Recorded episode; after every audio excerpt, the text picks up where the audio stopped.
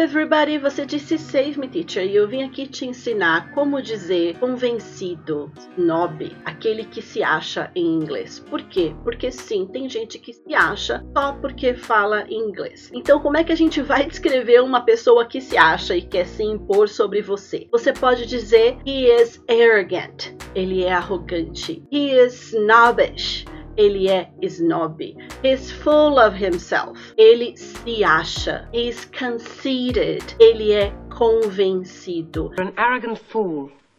I don't mean to sound snobbish, but I won't marry down. Someone's a little full of himself. E lembra de não dar tanto valor para essas pessoas que são conceited, arrogant, snobbish and full of themselves. Porque o que importa é você falando inglês com o seu inglês maravilhoso do jeito que você é.